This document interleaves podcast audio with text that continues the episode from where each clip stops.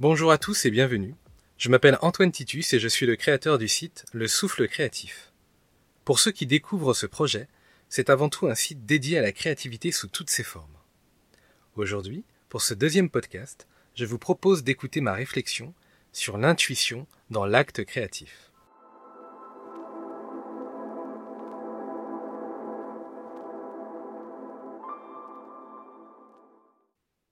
Si vous avez pour objectif d'évoluer dans le monde des arts, il faut avant tout avoir les bons outils. Dans la plupart des cas, cela passe par une discipline parfaitement maîtrisée, une culture assez étendue pour se mettre à l'abri de créations stériles, et surtout une connaissance de soi afin de pouvoir créer dans les meilleures conditions. Ceci dit, nous appréhendons le monde qui nous entoure grâce à des systèmes de pensée et de réflexion typiquement occidentaux. Ceux-ci sont les héritages légués par les pères fondateurs des sciences des arts et des lettres. Une pomme tombe, on la ramasse, et la majorité d'entre nous comprend que c'est par un phénomène de gravité qu'elle est tombée. L'évidence est telle que personne ne s'en étonne. On pourrait parler de la même manière de la poussée d'Archimède et de toutes les expériences qui nous permettent de construire notre sens logique et par extension notre perception du monde. Nos croyances et notre foi nous sont inculquées par un système éducatif qui dans le même temps se construit avec notre sens logique. C'est en général lors de cette synthèse que l'intuition devient en fonction de l'éducation de chacun, une réalité ou un fantasme. Ainsi l'intuition, pour bon nombre d'entre nous, est une forme de culture ésotérique. Autrement dit, pour les non-initiés, ou hermétiques à cette discipline, elle peut apparaître comme une pratique équivalente à de la voyance. Pourtant, pour beaucoup de créateurs, l'intuition n'est pas une fantaisie ou une manière de gagner de l'argent avec un jeu de cartes. Celle-ci fait appel à des sens clairement définis dans certains cas de figure, comme l'odorat, la vue, le goût, voire le toucher. Si vous êtes dans une ville étrangère et que vous devez vous aventurer dans une ruelle que vous ne connaissez pas, vos sens se mettront alors en éveil. Vous allez inconsciemment ou non sentir la rue, car des mauvaises odeurs signifient en général qu'elle n'est pas entretenue. Par la suite, vous allez observer les lieux et constater si les façades sont claires et propres. Enfin, vous chercherez à entendre si des sons domestiques ou festifs s'échappent de celle-ci. En clair, vous allez activer l'ensemble de vos sens et être à l'écoute de votre corps afin qu'il vous vienne en aide pour prendre une décision. Grâce aux informations concrètes que vous avez récoltées, vous prendrez alors l'initiative de rentrer ou non dans la fameuse rue. Alors à quel moment se manifeste l'intuition créatrice? L'intuition dans le domaine des arts intervient si souvent qu'on préfère la rationaliser avec des techniques artistiques comme l'équilibre des masses colorées ou la composition d'une scène. Au-delà de la connaissance et de la maîtrise d'une pratique artistique, il y a toujours ces moments où, inconsciemment, l'intuition guide le geste et fait fi de toute forme de méthode pour mettre en évidence tout ce qui n'est pas forcément quantifiable, comme la charge émotionnelle qui peut nous guider quand on dessine, ou encore les sensations accumulées au cours d'une journée et qui finalement se libèrent par un jeu subtil de couleurs. Dans une équation complexe mêlant l'intellect et l'émotionnel, l'intuition tient une place aussi importante que l'habileté et l'identité artistique.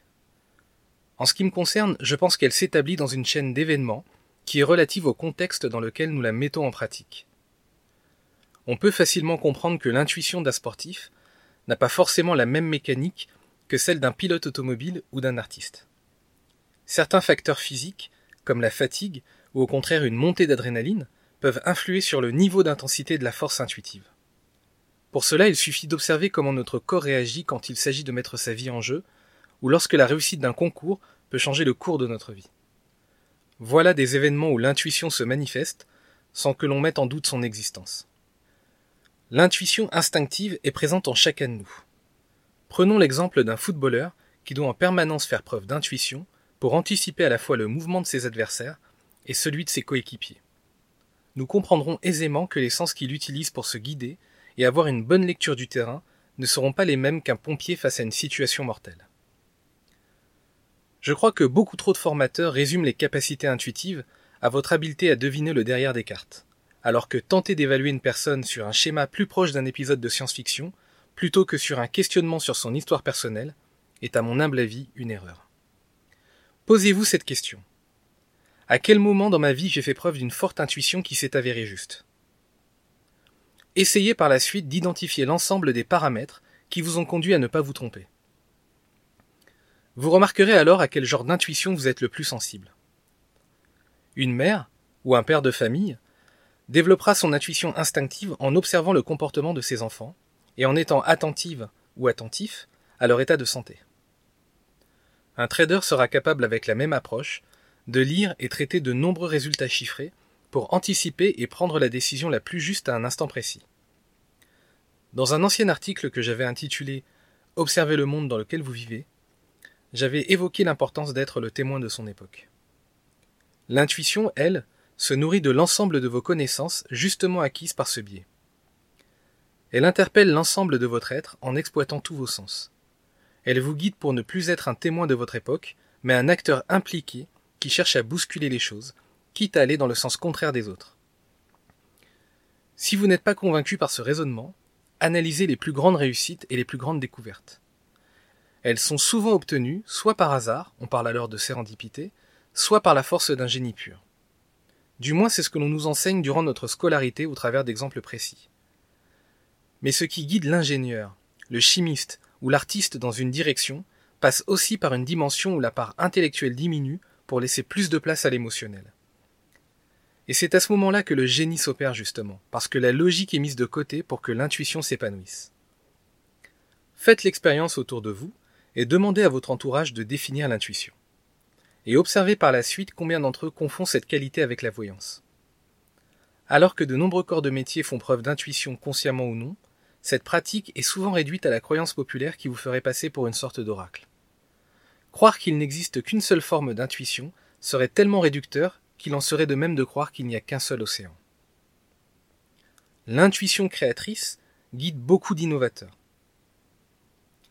Quand un responsable de projet se bat pour faire vivre une idée à laquelle personne ne croit et qu'il finit par embrasser le succès, il ne viendrait à personne l'idée de lui indiquer que c'était un coup de chance. En cherchant à le justifier avec des études de marché et des paramètres socioculturels, avoir envie d'aller jusqu'au bout d'une action professionnelle à l'encontre des décisions de ce responsable, c'est aussi bien faire preuve de courage que d'écoute de tous ses sens. Quand l'ensemble de vos sens vous indique que vous êtes sur la bonne direction, c'est un peu comme une sirène qui deviendrait de plus en plus forte et qui vous indiquerait qu'il n'y a d'autre choix que de l'entendre.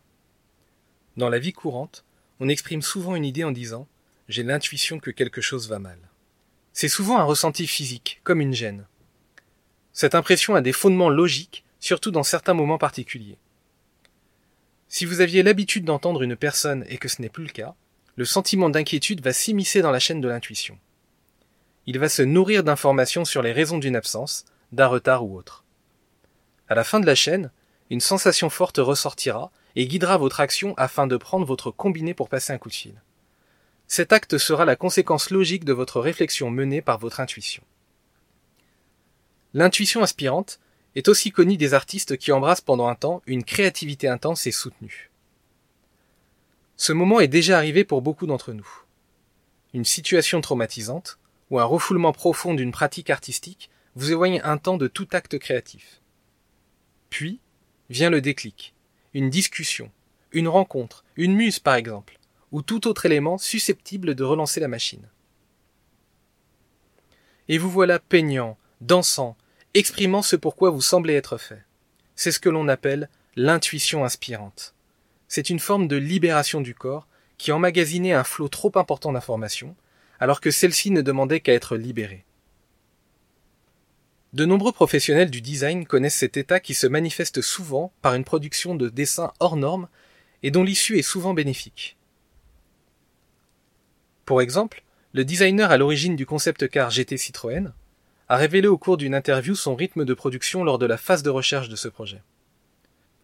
Ce qui est frappant, c'est qu'il avoue lui-même ne jamais avoir autant dessiné puisqu'il a été capable de gérer deux projets de front, et qu'il a livré à Citroën l'un de leurs plus beaux prototypes. L'intuition n'est pas une science réservée aux néo-hippies en mal de sensations fortes ou nostalgiques du power flower. Elle guide mentalement et physiquement bon nombre de créateurs et s'infiltre dans toutes les parties de votre cerveau, jusqu'à nourrir des rêves qui eux aussi à leur tour deviennent des moteurs d'innovation. Pour aller plus loin sur ce sujet, je vais vous donner quatre pistes pour développer votre potentiel intuitif. Premièrement, observez encore et encore. Je le répète depuis le début, mais l'observation est à la base de beaucoup de choses. En ce qui concerne l'intuition, l'exercice de la réflexion poussée est assez simple à mettre en pratique. Elle consiste à choisir un thème et à effectuer des recherches approfondies dessus.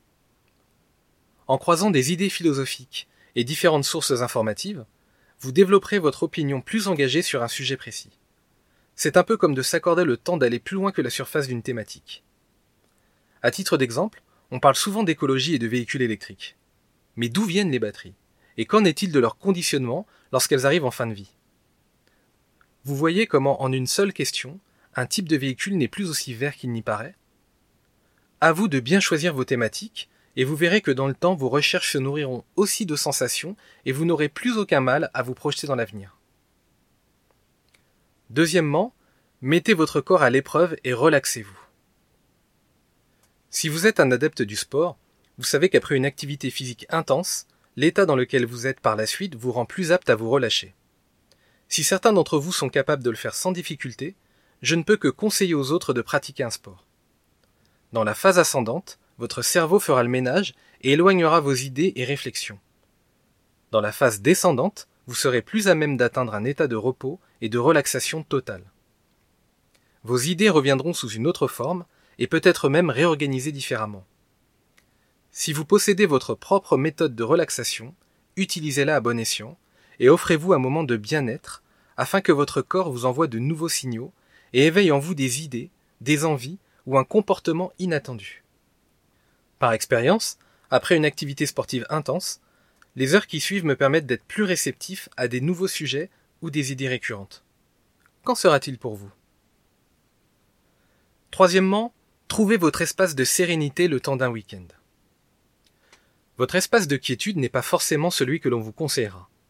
Pour de nombreuses personnes, il est question d'être en contact avec la nature.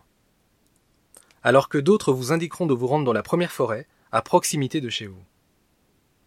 Je vous dirais plutôt d'identifier et d'apprendre à reconnaître l'endroit dans lequel vos sens sont comme perturbés.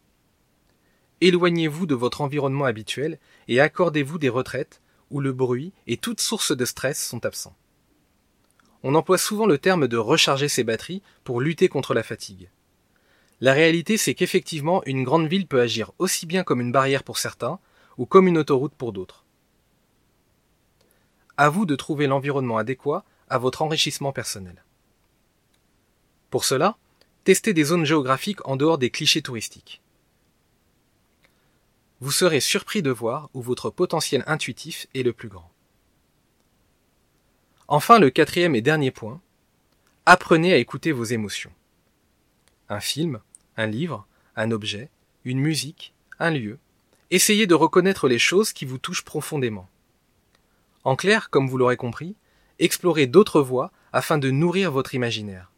Décloisonnez-vous en cherchant à mieux vous connaître. Avec le temps, on se persuade que nos goûts sont figés car nous ne faisons pas l'effort d'embrasser d'autres formes de vecteurs culturels. Nul besoin de prendre des substances illicites pour accéder à un autre niveau de vision. En se penchant sur des rythmes, des odeurs, des images qui nous étaient inconnues, on se confronte à un monde déjà différent de celui dans lequel nous évoluons. Imaginez à quoi peuvent servir certains objets ou la vie de certaines ethnies, rien qu'en observant leurs coutumes, c'est déjà un premier pas vers le développement de son potentiel intuitif. Faites l'essai, ne serait-ce que dans une brocante. Approchez-vous d'anciens outils, d'objets curieux ou d'anciens mécanismes et réfléchissez à leur fonctionnalité. Vous serez les premiers surpris, en appliquant ce simple exercice, de votre capacité à entrevoir l'imperceptible au premier coup d'œil. Enfin que ce soit bien clair, je ne suis pas l'apôtre d'une méthode ou d'une philosophie qui prône que l'intuition est mère de toute création sur Terre. J'ai voulu avant tout, comme une piqûre de rappel pour bon nombre de créateurs, rappeler qu'ils ne doivent jamais sous-estimer les sensations réelles et induites pendant l'acte créatif. À vous maintenant d'évaluer, de mesurer et de développer votre potentiel intuitif. Accordez-vous la possibilité d'être réceptif à votre part émotionnelle et sensitive. Et n'oubliez pas que lorsqu'une idée s'accompagne d'une sensation de manière cyclique, c'est que peut-être votre intuition frappe à la porte et vous sommes de l'écouter.